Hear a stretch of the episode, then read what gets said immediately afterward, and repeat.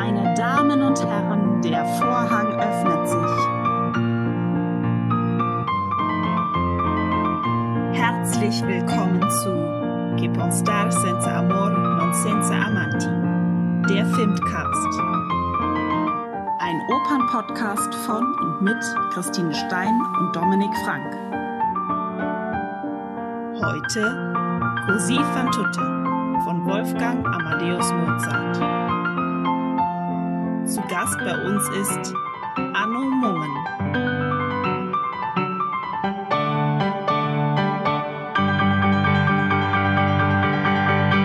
Herzlich willkommen, liebe Hörerinnen und Hörer, zur dritten Folge unseres Filmcasts Che Ponstar senza amor non senza amanti der Filmcast. So ist unser Titel für heute. Und wir haben heute einen ganz besonderen Gast, auf den wir uns schon länger gefreut haben, nämlich Anno Mungen. Herzlich willkommen, Anno. Hallo, ich bin sehr froh, äh, heute diesen Filmcast mit äh, bedienen zu können. Wir freuen uns natürlich besonders, weil Anno ist äh, nicht nur unser Chef, sondern auch Institutsleiter des Forschungsinstituts für Musiktheater in Tonau und äh, Lehrstuhlinhaber des Lehrstuhls für Theaterwissenschaft unter besonderer Berücksichtigung des Musiktheaters. Vielen Dank, dass du äh, die Zeit genommen hast. Und dann begrüße ich natürlich noch ganz herzlich Dominik Frank. Guten Morgen.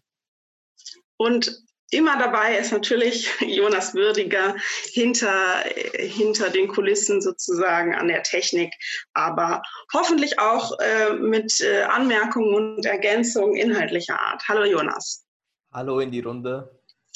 Ja, heute, man konnte es vielleicht für die Kenner der Oper, konnte es schon an unserem Titel hören oder erraten. Es geht heute um welche Oper, Dominik?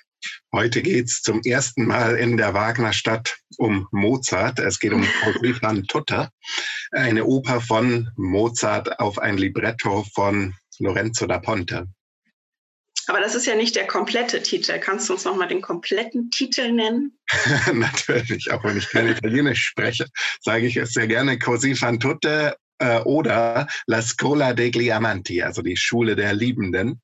Und da würde ich jetzt vielleicht gleich mal fragen, Così fan tutte heißt es ja nicht, wie es oft fälschlich zitiert wird, tutti. Das heißt, es bezieht sich wirklich nur auf Frauen. Also so machen es alle Frauen und nicht so machen es alle.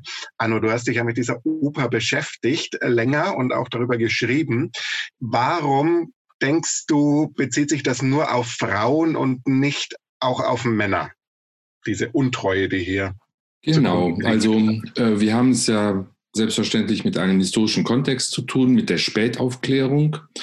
Und ähm, wir haben es auch damit zu tun, dass in dieser Zeit ähm, sich viele Dinge wandeln. So auch äh, die Frage, wie, wie, wie äh, verhalten sich eigentlich die Geschlechter zueinander.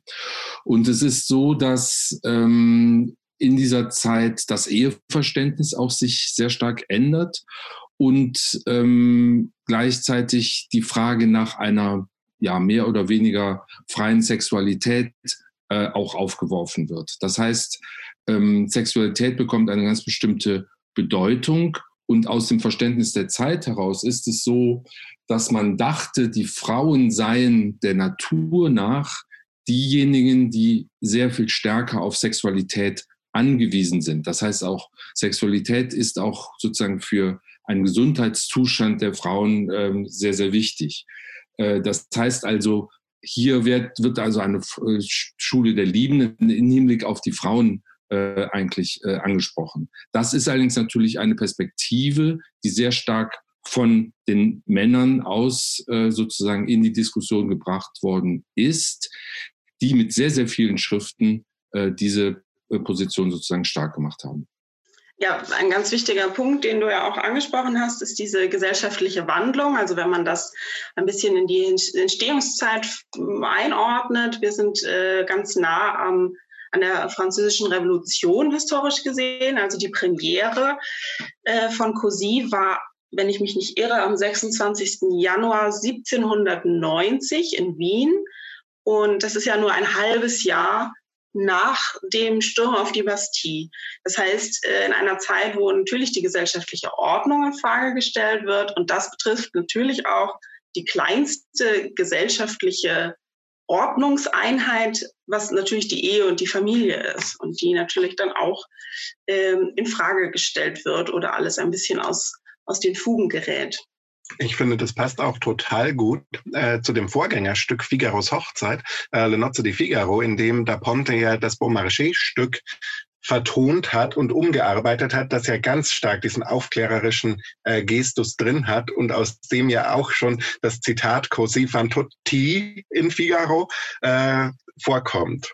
Und der andere Hintergrund ist vielleicht auch noch äh, sehr, sehr wichtig, nämlich ein Gattungshintergrund, dass die Opera Buffa sozusagen als die moderne Gattung äh, genau sozusagen dieses moderne Gedankengut auch entsprechend aufnimmt und eigentlich äh, sozusagen für diese Zeit auch verhandelt.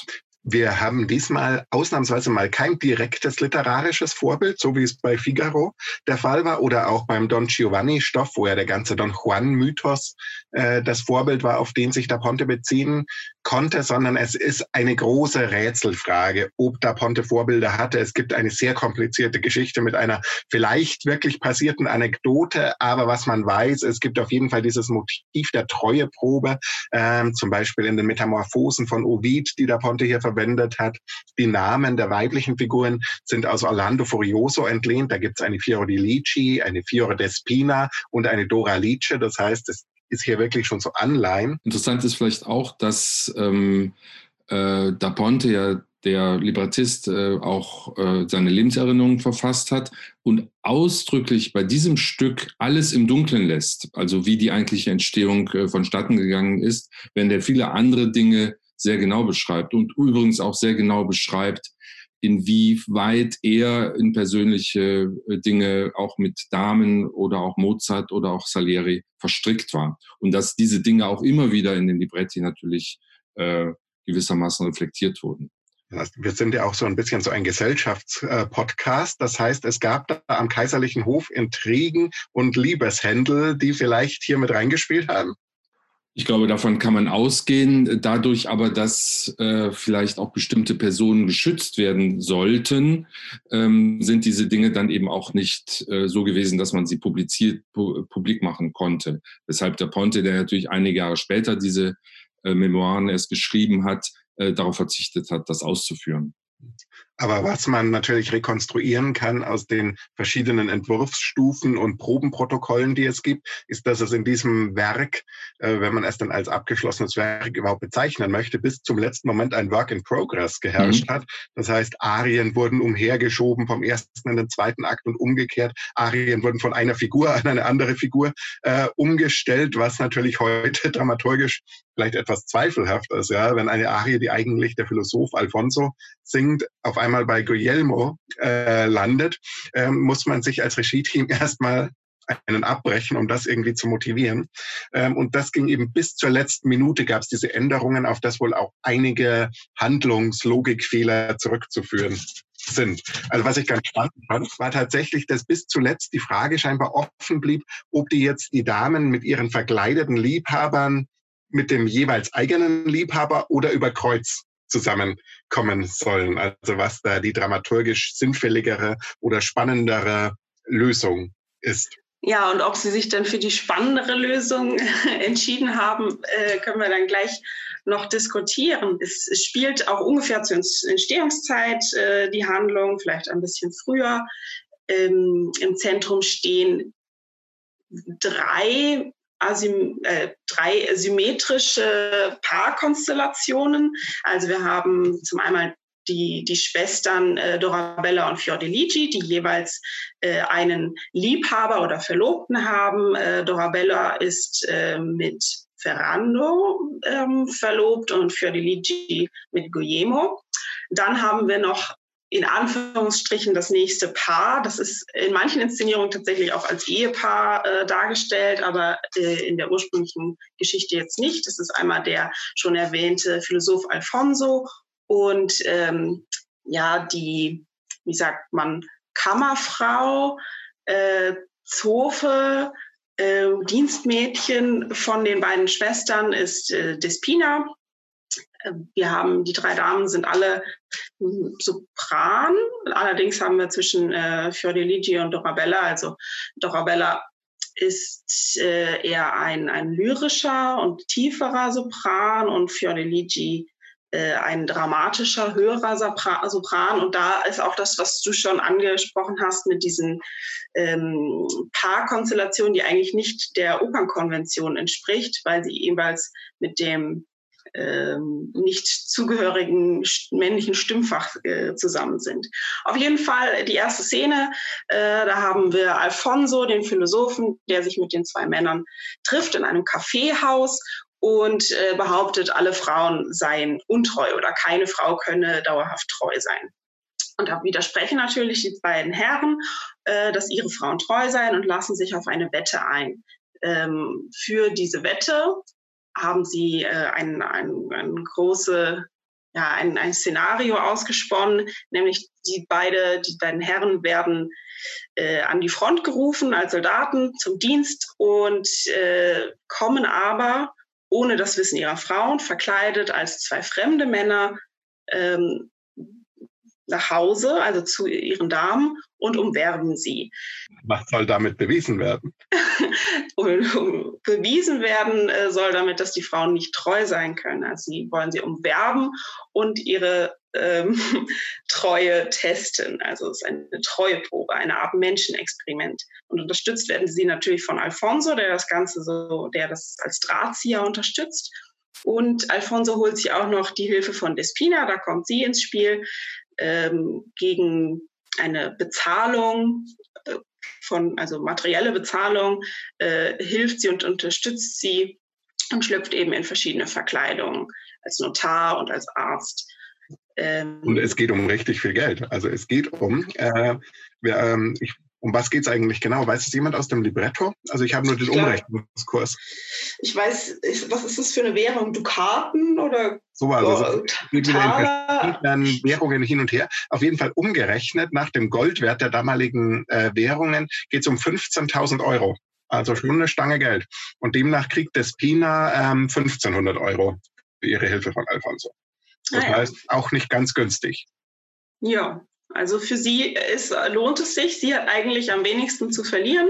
Alfonso hat halt Geld zu verlieren. Und was die Herren zu verlieren haben, sehen wir am Ende. Äh, am Ende des ersten Aktes, also im Finale, ähm, ja, merkt man schon, dass nach ersten Zurückweisungen die Damen doch etwas ähm, zugeneigter sind und sich öffnen.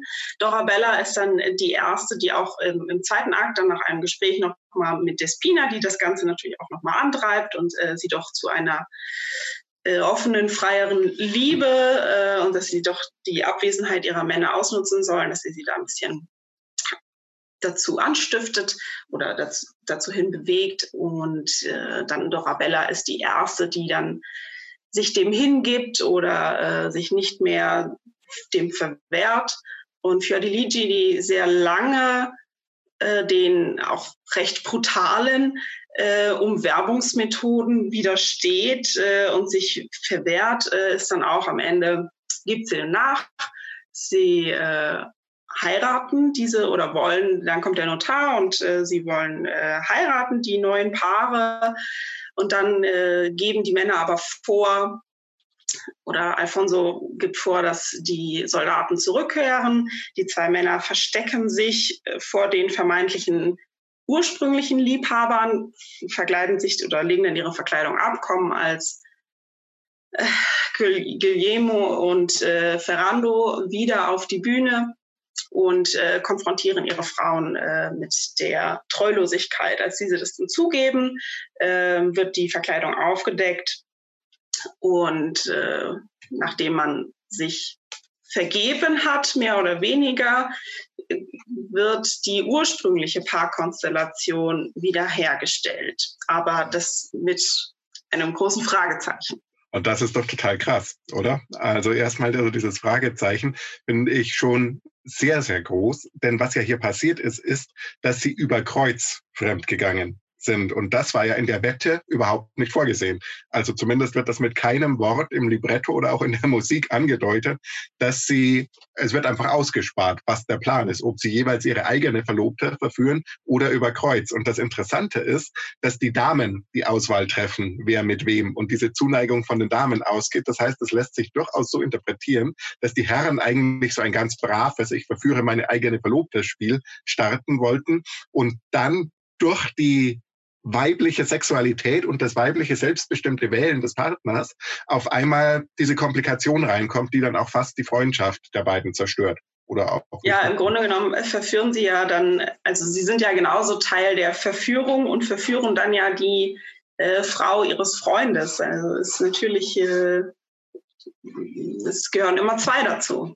Und jetzt sind wir natürlich schon völlig in dem Diskurs über Ehe und Moral. Und da würde ich gerne Anno fragen, der darüber geforscht hat, was passiert hier eigentlich und wie kann man das historisch gesellschaftlich einordnen. Was ich auch immer total äh, interessant finde, ist die Frage der Verkleidung. Also wie glaubhaft ist das tatsächlich, dass man sich so schnell in jemanden anderen verliebt oder vielleicht sogar, wenn das nicht äh, vorgesetzt ist, in die gleiche Person, die dann äh, einfach nur eine Verkleidung anhaben soll. Ähm, das ist natürlich in dem Sinne gar nicht glaubhaft, ähm, auch nicht sozusagen auf dem Level der Komödie. Man sollte vielleicht auch nochmal sagen, dass die Opera Buffa äh, in der Zeit sich immer mit diesem Thema Eheverbindung auseinandersetzt. Ähm, das heißt also, es gibt irgendeine Grundkonstellation aller Beteiligten und vor allem eben der Viere, die vielleicht gar nicht so sehr den Anstoß der anderen beiden, äh, also Alfonso und Despina, brauchen, um dieses Experiment einzugehen. Also sie sind gewissermaßen auch selber an diesem Experiment interessiert und deshalb ist es auch klar, und das kann gar nicht anders sein, dass sie sozusagen kreuzweise den Partner, die Partnerin des jeweils anderen äh, wählen an der Stelle. Ähm, interessant ist eben auch, wie schnell dann sozusagen wieder zu den alten Verhältnissen zurückgekehrt werden kann, ähm, nämlich innerhalb kürzester Zeit. Und Mozart erzählt das sehr, sehr virtuos, gerade mit eben musikalischen Verknüpfungen in die äh, Akte 1 und 2. Äh, das heißt also, einerseits geht es hier darum, ein, eine Konvention zu erfüllen, dass nämlich die Oper letztlich gut ausgehen muss, als lieto fine, wie man sagt. Ähm, andererseits aber natürlich auch, um diese Verwirrung zu zeigen.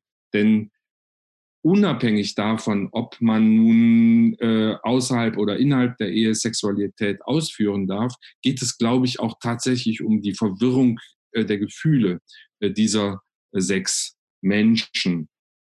Ähm, genau. Ja, die steht ja dann ganz stark in der Opposition. Also die Verwirrung der Gefühle gegenüber der strengen Regeln einer gesellschaftlich anerkannten Ehe. Absolut. die ja auch eine politische Ordnung äh, mit sich bringt. Absolut. Genau, was ich eben vergessen hatte zu sagen, das Ganze spielt ja in einem Tag, also in wirklich kürzester Zeit. Also äh, der klassische Rahmen äh, für ein Theaterstück ist absolut gegeben und innerhalb dieses Tages muss das alles passieren. Ähm, und das deutet natürlich auf die Vehemenz dessen, was da eigentlich passiert, äh, hin. Das Ganze ist als Opera buffa der äußeren Form nach komponiert, aber es hat natürlich ganz stark auch ja ernsthafte, tragische fast äh, Komponenten. Äh, und Mozart bedient auch die Opera Seria mit bestimmten Formen, mit bestimmten Arien, so dass er wirklich bestens diese beiden Genres aufeinander beziehen kann mit diesem Stück wir sind äh, dann eigentlich auch schon bei dem Punkt der musikalischen Gestaltung dieses Werks. Es gibt ja diese große Diskussion, ob das jetzt göttliche Musik für ein grottiges Libretto ist oder ob das, wie es lange Zeit, allem im 19. Jahrhundert, aber auch im 20. noch äh, diskutiert wurde und ob dieses Werk nur wegen der Musik überhaupt eine Daseinsberechtigung hat oder ob auch dieser Text und die Musik eigentlich Hand in Hand gehen und hier wirklich was Neues und vielleicht auch was Revolutionäres erzählen, was über diese Gattungskonventionen hinausgeht. Hm, du hast gerade schon erwähnt, Arno, dass es hier diese Opera Seria Elemente gibt. Vielleicht hören wir mal ganz kurz in diese berühmte Felsenarie von Fiordilici rein, die ja hier so ein Beispiel für diese Seria-Konventionen ist.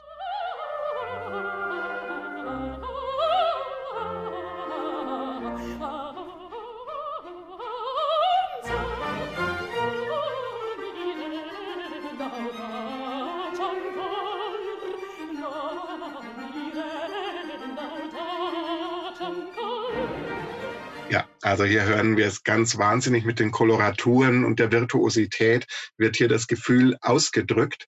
Aber es gibt ja nicht nur diese Solomomente, sondern auch die Ensembles. Und zu den Ensembles, ähm, Anno, hast du ja auch geschrieben, ähm, was ist das Spezielle an den Ensembles von COSI? Vielleicht sollte man noch mal kurz vorweg sagen, dass das musikalisch wirklich sehr, sehr aufregende an diesem Stück ist, wie sehr Mozart mit äh, zwei Positionen mehr oder weniger, sag ich mal, spielt. Also geht es um etwas Authentisches, um ein echtes Gefühl, ja, oder geht es sozusagen um die äh, Darstellung von etwas Gespieltem? Und da changiert es und manchmal weiß man auch nicht genau, ist es jetzt echt oder ist es gespielt? Und ähm, die, diese berühmte Felsenarie ist sicherlich ein Beispiel dafür, äh, dass es einerseits hier um ja eine Erfüllung einer Konvention geht, auch mit dieser Serie-Arie, aber doch in einer sehr, sehr überzeugenden äh, Art und Weise. Die Ensembles, und meines Erachtens ist Così fan tutte eine Ensembleoper. Das heißt also, die Ensembles äh, stehen sehr stark im Zentrum. Und das macht Mozart an einem entscheidenden Punkt klar, nämlich in dem Moment, äh, wo sich die beiden ähm, Männer verabschiedet haben in den Krieg, gibt es dieses sehr berühmt gewordene Terzet äh, Suave il Vento, ähm, dass ja die Echtheit von dem Abschied äh, sehr, sehr, sehr, sehr äh, klar musikalisch auf den Punkt bringt. Also ein sehr trauriges, ein sehr äh, bemerkenswertes äh, Stück, äh, das hier eben diesen, diese Echtheit der Gefühle der beiden Frauen tatsächlich darlegt. Gleichzeitig ist es vielleicht sogar das, das ernsteste Stück de, der ganzen Oper, weil es natürlich ein echter Abschied dann auch ist oder ein, auch wenn die Männer nicht echt verschwinden, aber die Beziehung in der Art, wie sie ähm, waren, auch in ihrer vielleicht Unschuldigkeit, äh, zu der können sie am Ende nicht mehr zurückkehren. Also es ist ein, ein echter Abschied mit echten Gefühlen. Ich finde aber auch sehr spannend, was du gesagt hast zu der äh, Felsenarie, zu der sogenannten Felsenarie, weil, also für mich erfüllt es zwei Funktionen. Auf der einen Seite haben wir die so Aspekte der Opera Seria wieder damit drin, aber in einem teilweise, also es fühlt sich ein bisschen overacted an oder überzogen, sehr pathetisch. Und davon, da kommt natürlich dann auch ein komisches Moment hinein, äh, was wieder zum, zum eigentlichen Werk passt. Also Mozart beschreibt es ja auch als, als ähm, komische Oper, ähm, komisches Stück äh, und es hat dann so eine, ein etwas Parodistisches. Ähm, das finde ich aber auch in der Hinsicht spannend, äh, was auch ein bisschen mit dem einhergeht, was du schon gesagt hast, dass es die, die innere Haltung der Figur ja trotzdem auch widerspiegeln kann. Also es ist vielleicht kein echtes Gefühl, aber es ist etwas, was sie gerne fühlen würde oder was, was der Konvention entsprechen würde. Und das ist ja eigentlich sehr aktuell. Also auch wir sind heute in unseren Beziehungen natürlich immer zwischen unseren echten, wahren Gefühlen in Anführungsstrichen und dem, ähm, was wir als Konvention erfahren und erleben, was Beziehungen, wie sie in Medien verschiedenster Art und Weise vorgelebt und dargestellt werden. Ja. Äh, vielleicht das nochmal ganz kurz, finde ich ein, äh, eine sehr, sehr gute Beobachtung. Vor allen Dingen die Beobachtung, dass äh, wir als Zuhörer, als Zuschauer mit Suave Evento eigentlich schon lernen, was am Ende bei rauskommt, nämlich eine, eine völlig neue Konstellation im Grunde genommen. Aber nochmal zu den historischen äh, Punkten. Also ich bin der Überzeugung, dass diese vielen sehr, sehr absurden Bearbeitungen des 19. Jahrhunderts, die völlig neue Geschichten erfunden haben, auf diese eben auch schon zu dieser Zeit natürlich sehr schön klingende Musik, ähm, dass die durchaus das äh, Vehemente dieses Librettos verstanden haben, weil sie nämlich diese Moral, diese andere Moral eines Partnertauschs, denn der wird letztlich irgendwie da erzählt, nicht äh, sozusagen gutheißen konnten. Äh, das heißt, das Libretto wurde verstanden und heutzutage, glaube ich, ist Cosi van tutte deshalb so ein extrem viel rezipiertes Stück und auch oft inszeniertes Stück, weil man eben genau auf äh, dieser Ebene äh, das Stück verstehen können darf, weil unsere Moralvorstellungen natürlich völlig andere sind als die 1850 oder so. Jetzt sprichst du damit natürlich schon die Rezeption an und machst damit etwas, was eigentlich sehr typisch ist für unser ganzes Institut, nämlich das ganze Opernthema nicht nur von den sogenannten Werken her zu begreifen, sondern auch von den Aufführungen, von den Inszenierungen, von der Performance. Hm, vielleicht ein guter Moment, um einen kurzen Werbeblock einzuschalten für unseren neuen Masterstudiengang, den wir haben. Der heißt nämlich Oper und Performance und Anno, möchtest du als der Chef und vielleicht auch Miterfinder dieses Studiengangs äh, dazu kurz sagen, was ist das Spezielle? Wie gehen ja. wir mit Oper um? Sehr gerne. Also vielleicht sollte man kurz sagen, dass es erstmal gar nicht, glaube ich, so viele Masterstudiengänge geben, gibt, die sich äh, der Oper an sich widmen. Ähm, für uns war es aber von vornherein klar, als wir diesen Opernstudiengang konzipierten, denn Oper steht natürlich bei unserem Forschungsinstitut und an der Uni Bayreuth doch sehr im Zentrum, auch äh, unserer Tätigkeiten. Als wir diesen Studiengang planten, war uns ganz klar, wir wollen das aus einer Aufführungsperspektive her untersuchen. Das betrifft natürlich aktuelle Aufführungen, aber das betrifft auch äh, historische Konstellationen von Aufführungsgefügen, die wir natürlich nicht mehr so untersuchen können, als wenn wir selber in eine Aufführung gehen äh, würden. Und da geht es halt mehr als nur um die Inszenierung. Die allerdings ist natürlich auch ein ganz wichtiger Aspekt, denn Oper lebt ja nicht nur in einem Klavierauszug oder in einer Partitur, in einem Libretto, sondern Oper lebt eigentlich in dem Moment, wo sie ihre Präsenz entfaltet. Und das ist im Grunde genommen nur in einer Aufführung, wenn sie als, ich benutze jetzt mal das Wort Gesamtkunstwerk, äh, den Zuschauer, die Zuschauerin, der Zuschauerin, dem Zuschauer begegnet. Ich finde das total spannend, dieser phänomenologische Aspekt, wie man dann tatsächlich auch so eine Oper im wahrsten Sinne erleben kann mhm. und ähm, sie sich eigentlich erst im Zuschauen konstituiert. Genau, deshalb ja. glaube ich, dass was gerade mit äh, der Corona-bedingten Krise los ist, ähm, uns dazu führen wird, dass wir diese Aufführungen von Theater, von Konzert, von Oper äh, noch mehr äh, verstehen werden, wenn das mal rum ist, wenn wir wieder diese Aufführungen erleben dürfen unter anderem die Aufführungen von Cosi van Tutte. Und damit ist der Bogen mehr oder weniger elegant wieder geschlagen zu den Inszenierungen, die wir gerne noch besprechen würden. Wie bringt man dieses Stück auf die Bühne, abseits vielleicht von einem historisierenden Rokoko-Drama? Also wie schafft man es, diese Sprengkraft auf die Bühne zu bringen? Wie geht man vielleicht als Regie-Team auch um mit der Problematik der Unglaubwürdigkeit der Handlung, dieser Verkleidungen? Also das hat ja so einige ähm, Herausforderungen, würde ich mal sagen. Möchtet ihr da mal über eure vielleicht Lieblingsinszenierungen sprechen oder so Linien, die man da ziehen könnte? Vielleicht nur ganz kurz, eine ganz allgemeine, ganz allgemeiner Hinweis. Ich habe den Eindruck, dass in den letzten bis 10, 20 Jahren sehr, sehr viele, sehr innovative Produktionen daran gegangen sind, gerade die Geschlechterfrage komplett neu zu stellen. Es gibt, glaube ich, Aufführungen, wo ein rein männlicher Cast äh, verwendet wird, äh, was natürlich das Ganze nochmal völlig neu situiert. Ähm, sehr viele experimentelle Aufführungen, auch mit kleineren Kompanien.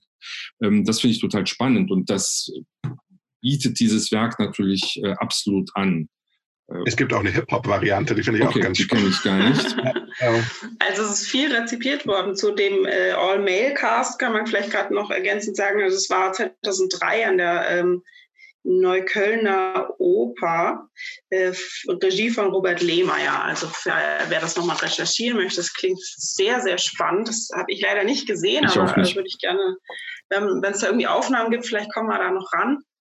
Ähm, und es, was Dominik ja auch schon angedeutet hat, gibt auch eine, eine Rock-Variante, aber auch als Oper dann, also Rock-Oper, kenne ich nämlich auch noch nicht. Aber es gibt auch viele äh, filmische ähm, ja, Adaptionen äh, von, von einer äh, Performance-Art-Künstlerin mit dem Namen äh, Cosi Fanny Tutti, aber auch äh, im, im Bereich der Pornografie gab es viele Adaptionen, aber wenn wir jetzt schon beim Film sind, es gab natürlich auch, ähm, oder was heißt natürlich, es gab auch einige Filmregisseure und Regisseurinnen, die sich dann an die Oper äh, über Cosi van Tutte äh, gewagt haben, unter anderem auch Doris Dörri, ähm, wo das Ganze als Hippie-Kommune ähm, inszeniert ist.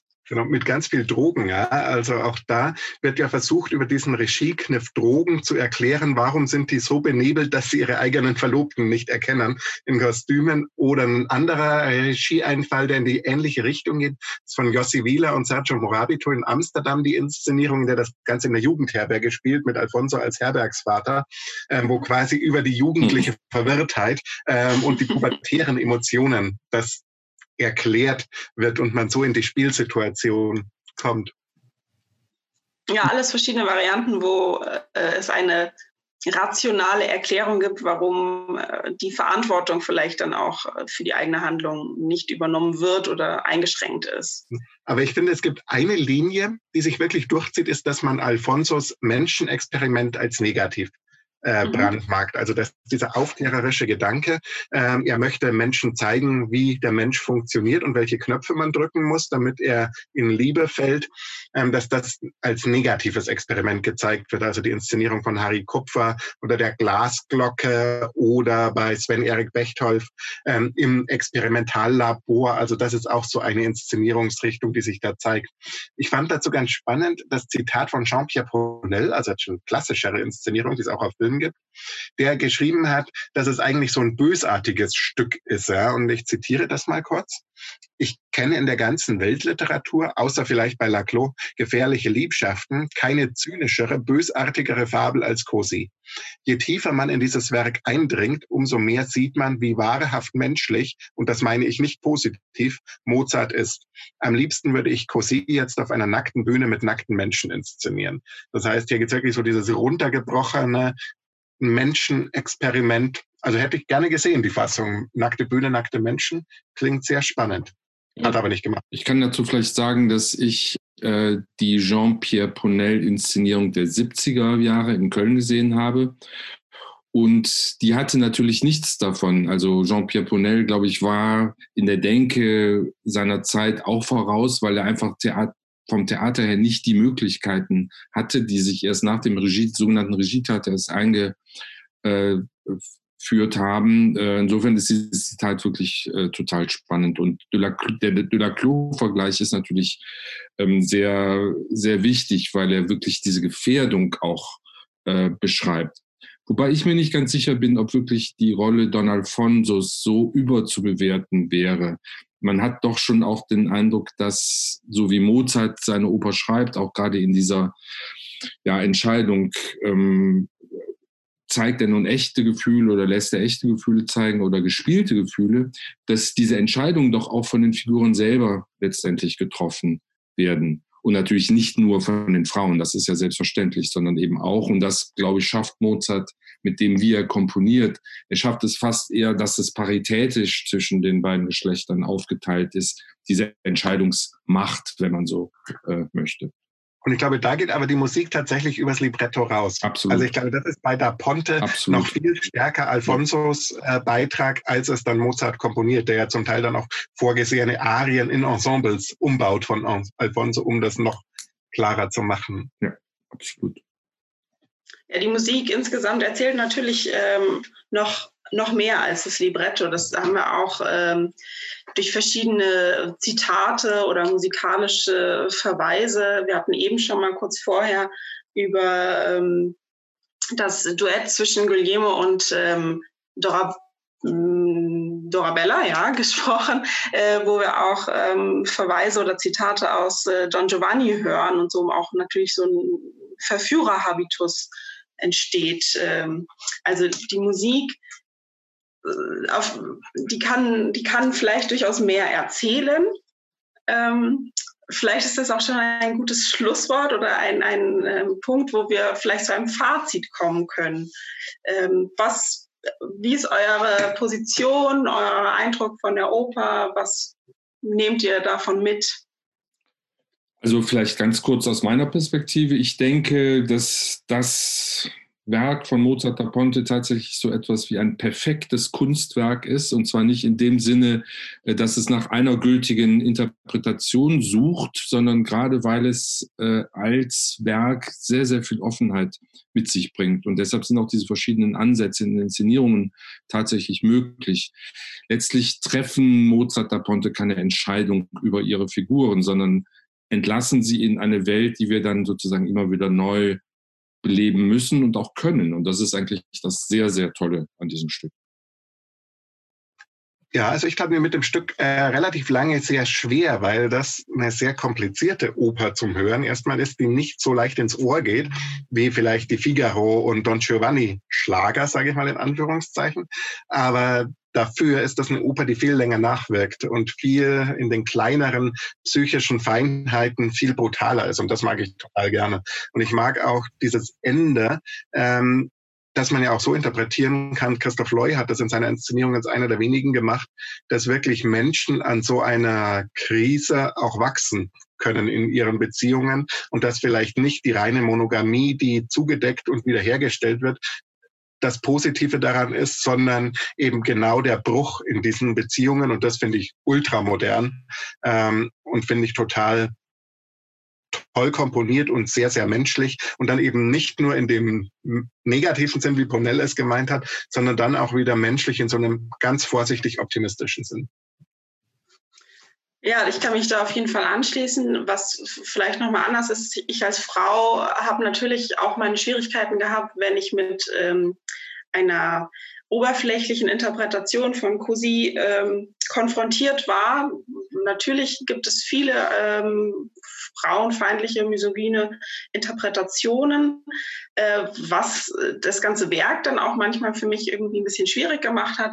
Aber was ich super spannend finde, ist, ist, dass die Oper vielleicht selber tatsächlich ein, ein, ein menschliches Experiment ist, nämlich man sieht anhand der Inszenierung und der Aufführung auch immer so eine gesellschaftliche Haltung und wie sich die so entwickelt, Moralvorstellungen und so weiter. Und das finde ich sehr, sehr spannend, da auch zu schauen, wie hat sich das bei diesem Werk in den letzten Jahrhunderten entwickelt und wie wird es sich weiterhin entwickeln. Damit sind wir schon am Ende unseres dritten Filmcastes. Wir bedanken uns ganz herzlich bei Jonas an der Technik. Vielen Dank, Anno, fürs Dasein, fürs Mitsprechen. Euch ganz herzlichen Dank äh, fürs Interviewen, für diesen äh, wunderbaren äh, Filmcast. Und es geht weiter. Der nächste Filmcast erscheint in circa einem Monat. Unser Auftakt mit dem Dreierblock ist ja jetzt gemacht. Und es geht dann weiter, wenn es heißt Je suis la bière der Filmcast zu Hoffmanns Erzählungen. Vielen herzlichen Dank. Eine FIMT 2020 Produktion.